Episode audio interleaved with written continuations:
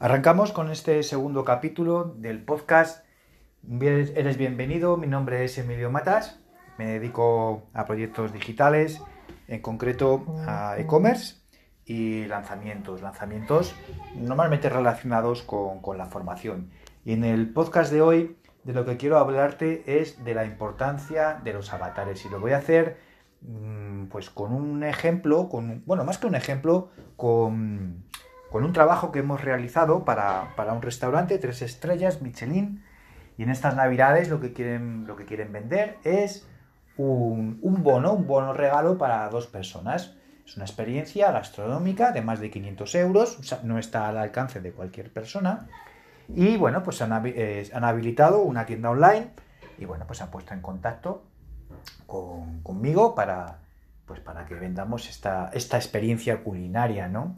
Entonces, eh, lo que me he encontrado es, pues eso, un, eh, producto que ellos quieren empezar a, comercializar durante estas navidades en, formato bono regalo. Bueno, pues es, es un enfoque es un ángulo que hay que tocar, que hay que, trabajar con los creativos, con, los copies y, bueno, pues esto es, esto es lo que se ha realizado, ¿no?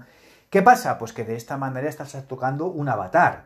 El avatar, pues que estaba buscando ahora mismo qué regalar, ¿vale? Qué regalar a su pareja, ¿no? Porque es el enfoque que ha, que ha planteado este, este cliente, este restaurante, ¿no? ¿Cuál es el segundo enfoque que nosotros eh, vamos a, bueno, pues a, hacer en esta tienda online? Porque pensamos que puede haber otro tipo de avatares que también estén interesados en este tipo de, servicios, ¿no? De productos. Y es gente, bueno, pues que no es que lo quieran regalar, sino gente que quiere disfrutar de esa experiencia culinaria, que es un año complicado el que hemos pasado este, por el COVID, y que, bueno, pues que la vida también hay que disfrutarla. La vida también hay que, disculpar, la vida también hay que disfrutarla y, y, bueno, pues aquí tienen un, bueno, un producto, un servicio, una experiencia, un, disfrute que, que, es pues de tener un, una reserva en un restaurante tres estrellas Michelin, ¿no? Entonces, no nos valen los mismos creativos ni los mismos copies los de un avatar que los de otro, ¿no? Si queremos impactar y tener éxito con nuestras publicaciones, con nuestras campañas de, marketing, pues el enfoque no puede ser el mismo.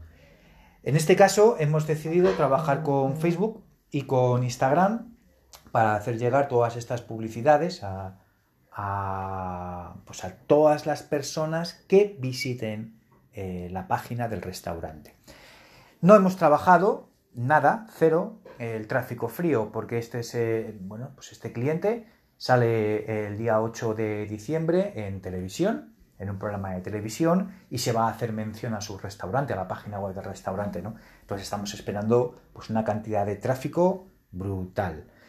¿Qué es lo que hacemos en este caso? Pues nada, simplemente lo que vamos a trabajar es, son las campañas de retargeting o a la gente que visite la home, les vamos a redirigir a la página de producto, los que hayan visto la página de producto y no hayan comprado, les vamos a redirigir check, a, la página de pago, al checkout, y los que hayan ido a la página del checkout y no hayan comprado, pues de nuevo les vamos a hacer otras, otra campaña, ¿no? Entonces, eh, son clientes muy grandes, clientes, el año pasado, por sin ir más lejos, les tumbaron tantas, tantas, tantas visitas, las que llegaron a través de la televisión, pues que directamente el servidor se cayó, ¿no? Ya para este año han estado prevenidos, han, contratado un hosting muy potente, ¿no? Entonces, es una forma diferente de trabajar, una forma, bueno, pues normalmente en las tiendas online no estás habituado a que, a que entre todo el tráfico frío a través de otro medio que no sean las redes sociales, ¿no?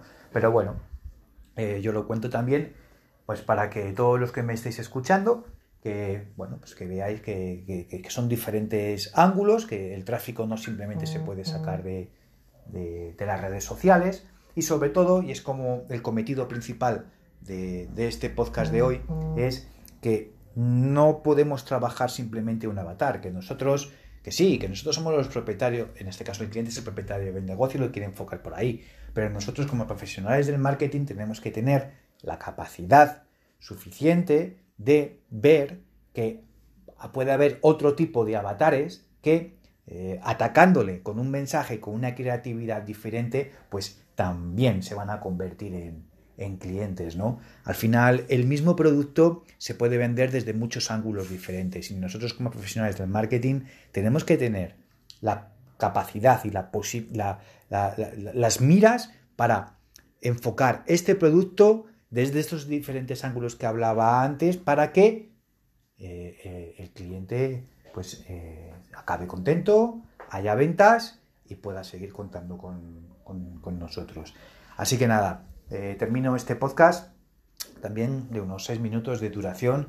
lo que os comentaba en el podcast número uno, yo normalmente no tengo mucho tiempo para estar poniendo florituras en los podcasts y poniéndolos bonitos con músicas y tal.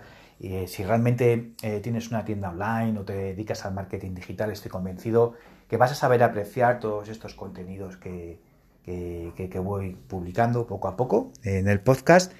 Y estos contenidos son pues eh, todas las experiencias del día a día que me ocurren a mí con, con, mis propios clientes.